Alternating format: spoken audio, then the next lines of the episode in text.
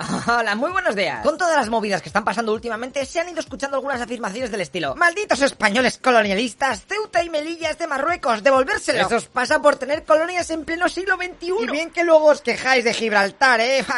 ya, ¿cómo están las cabezas? ¿Quieres saber si esta gente tiene razón? Pues te voy a explicar el concepto de colonialismo y la historia de estas dos plazas de Ceuta y Melilla, bueno, sobre todo de Ceuta. A ver si es verdad que el imperio español ha vuelto y no nos hemos enterado. ya te aconsejo que te quedes hasta el final del vídeo porque se han desclasificado unos documentos en los que un rey español quiso entregar Ceuta y Melilla a Marruecos, chaval. ¡Uh, ¡Qué emoción! ¿Quién habrá sido? Pues empezamos a toda leche. Este vídeo es gracias a todos los Patreons, suscriptores de Twitch y los que dais likes y cosas bonitas. ¡Sois la leche! Venga, primero te voy a explicar la historia muy resumida de Ceuta y después vemos la definición de colonialismo para ver qué pasa aquí. Porque yo creo que hay mucha gente que confunde el colonialismo con el toque que tienen para que el mapa sea más bonito ahí con los colores todos juntos. Comencemos con la historia de la ciudad española de África de la izquierda, es decir, Ceuta. Me voy a centrar sobre todo en ella ya que es la noticia, pero ya te digo que la ciudad de Melilla tiene una historia muy pero que muy parecida. Por ahí, antes de Cristo, estuvieron los fenicios, griegos y cartagineses, como en la península. Luego los cartagineses palman las guerras púnicas y se comen su terreno los romanos. Pero fíjate que Ceuta era administrada desde la propia zona bética, es decir, desde la península. Malditos colonialistas romanos. Esta gente, los romanos también dejan de molar. Y los vándalos, un pueblo que viene desde Alemania y Polonia, aparece por la península hasta que se aburren y pasan a África, quedándose con toda Ceuta. Pero al rato llega el imperio bizantino y se los comen. Los visigodos de la península, viendo que venían muy flipados los bizantinos estos, llevan una expedición a Ceuta para intentar pararle los pies. Ah, pero es un fail. Los bizantinos y sus catafractas de élite, que ya estaban muy lejos de casa, se largan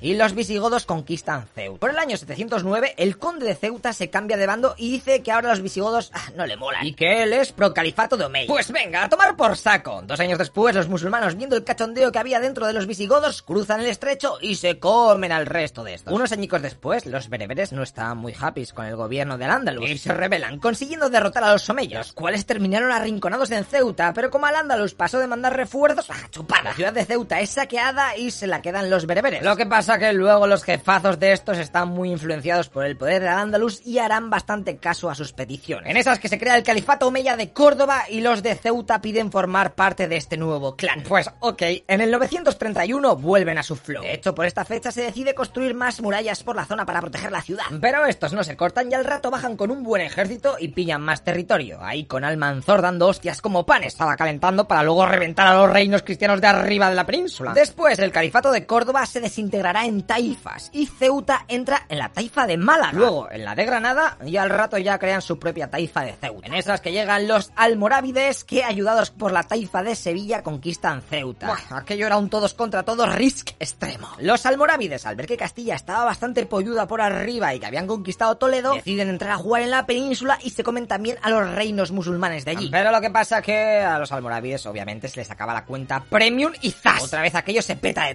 Hey, no parpadees mucho porque llegan otros nuevos. Los almohades vienen desde abajo y se zampan todo de nuevo. Estos al rato también entran en crisis y la taifa de Murcia controlará la ciudad de Ceuta. Aunque sí que es verdad que unos años después los ceutís forman su propia taifa. Y aquí habrá intentos de los benimerines por pillar Ceuta. De hecho hablaron con los cristianos de Aragón para que les echasen una mano. Pero no hubo manera. Los que sí que serían con esa zona son los del Emirato de Granada. Pero vamos, que les duró tres añicos. Hasta que esta vez sí, Jaime II de Aragón ayuda al sultán de los benimerines y conquista Ceuta. Granada luego también la volvió a recuperar, pero nada, dos añicos después los otros la reconquistan. Madre mía, qué puto jaleo la hostia. Tranquilo, tranquilo, que lo sé. Pero espera, que ahora aparece un nuevo jugador en la partida. Los portugueses, que ya han acabado todas sus ranques en la península y conquistan Ceuta en 1415. Y desde entonces petaron la ciudad de corsarios para dar por saco a los de Granada, los cuales estaban rodeados por los reinos cristianos. En una de las incursiones de los portugueses para pillar Tánger, los muy achorrados pierden al hijo de su rey, que cae como prisionero. Así que hay una negociación para devolver al pavo este a cambio de Ceuta, pero el prisionero se muere antes de llegar a un acuerdo. Así que nada. Mientras tanto, los portugueses en Ceuta se dedican a tirar más barcos a Granada para robarles el ganado o directamente pillar prisioneros y luego pedir rescate. Finalmente, Granada terminará sucumbiendo y los reyes católicos que habían recibido la petición de auxilio de los ciudadanos de Melilla, los cuales se habían rebelado contra sus gobernadores y estos les habían dado estopa de la buena, pues los cristianos mandan a su ejército allí, encontrándose toda la zona totalmente reventada y deshabitada. Así que empiezan con la reconstrucción y desde entonces, desde 1496, aquella plaza será española. O sea que Melilla es igual de vieja para España que las Islas Canarias, por si te lo preguntan, porque también son del mismo año. Casi 100 años después, el rey de Portugal La Palma y en 1578 Felipe II de España hereda el reino vecino. Por lo que Ceuta también forma parte de esa unión, o sea que es española o del reino ibérico o lo que quieras llamarlo. esta fusión tan pepino no es que vaya a durar mucho y en 1640 los portugueses pillan un nuevo rey. Lo que pasa que la gente de Ceuta decide pasar de aquello y piden a Felipe IV eh, seguir formando parte de España. Todo esto será oficial en el Tratado de Lisboa de 1668, en donde se reconoce la independencia de Portugal, sí, pero que Ceuta es española. Unos años después comenzará la Guerra de Sucesión Española y en 1704 los ingleses conquistarán Gibraltar. De hecho, también bombardearon Ceuta con la idea de apoyar una invasión musulmana por tierra a la ciudad. Pero no hubo manera. Tras 26 años de asedio local... Ah,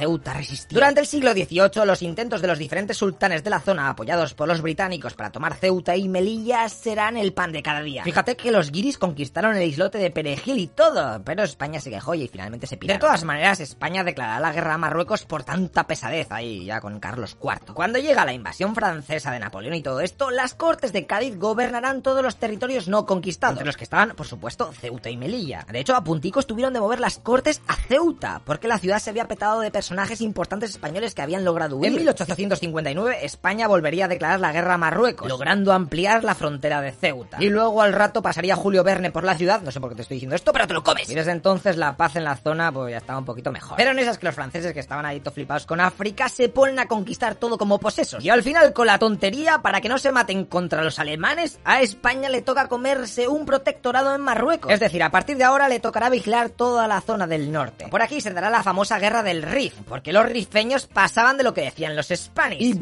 menuda liaron en el desastre anual cerca de Melilla, que te dejo el vídeo aquí, está guapísimo, eh, mírate lo que te va a flipar. Aunque luego los europeos se vengarán con el desembarco de Alucemas y se impondrán, eh, tanto españoles como franceses que iban ahí juntitos. Este protectorado español de Marruecos aguantará hasta que en 1956, hace nada, los franceses, viendo que los marroquíes en su zona se les están subiendo las barbas, deciden reconocer la independencia de allí. Y Franco, un mes después, pese a las protestas de su ejército, también dirá que, ok, Marruecos, todo esto es tuyo. Así que, ale, eso sí, Ceuta y Melilla obviamente seguirán siendo españolas, ya que estas ciudades no formaban parte del protectorado, llenándose ambas plazas de cientos de militares y civiles que tuvieron que retirarse del protectorado. Vale, y ya desde entonces, con Marruecos, pues no se tocaron más cosas. Perfecto, pues hasta aquí la historia de la zona. Vale, pero entonces, ¿Ceuta y Melilla son colonias o no? Lo primero es ver la definición de colonia. Se conoce como colonia un territorio sujeto a la administración y gobierno de otro país, por lo general una potencia remota llamada a tales efectos metrópoli, el cual lo ha invadido y ha sometido a sus habitantes por la fuerza. Pero como hemos podido ver a lo largo de este vídeo, tanto Ceuta como Melilla fueron conquistadas cientos de años antes de que existiese Marruecos, estando su administración siempre vinculada a la península, incluso muchos siglos antes de la aparición de castellanos y portugueses. De hecho, no se puede comparar estos dos casos con el de Gibraltar, una ciudad que fue conquistada a España aprovechando que este país estaba envuelto en una guerra civil, además de que la ONU ya en 1946 reconoció que Gibraltar debía de ser descolonizada. Pero vamos, que Gran Bretaña ha pasado 3 kilos de mientras que Ceuta y Melilla para la comunidad internacional son territorios españoles como cualquier otro de la península. Venga, y ahora es cuando te comento lo del rey que te he dicho al principio. Porque atentos, ¿eh? Los documentos secretos descalificados de 2014 por Estados Unidos muestran informaciones sobre el rey de España, es decir, Juan Carlos I, que en una entrevista con el embajador estadounidense allá por 1979, en donde dijo lo siguiente. El gran problema que tiene España con Marruecos son Ceuta y Melilla. Creo que se podrían ceder a Marruecos dentro de poco. En Melilla viven 10.000 españoles. Los militares se cabrearían un poco y protestarían, pero en dos meses la situación ya habría sido controlada. Pero Ceuta, la cosa es un poquito más jodida, porque allí viven 60.000 personas y sería imposible entregárselo todo a Marruecos. Lo que pasa que a lo mejor se podría hacer una internalización de la ciudad del palo a Tánger. Y es que si no se lo damos, tengo miedo de que nos hagan otra marcha verde y vengan problemas mayores. Vaya, vaya, vaya, ¿eh? Pues chavales, os habéis comido la historia de Ceuta y Melilla muy resumida, así que me ponéis en los comentarios, ¿eh? Ceuta y Melilla, que son españolas, marroquíes, eh, de Yugoslavia del Norte. Venga, a ver, a ver, luchad, luchad, luchad en los comentarios, insultad, que, que bien se os da eso. Venga, tíos, hasta luego, lo que piensas.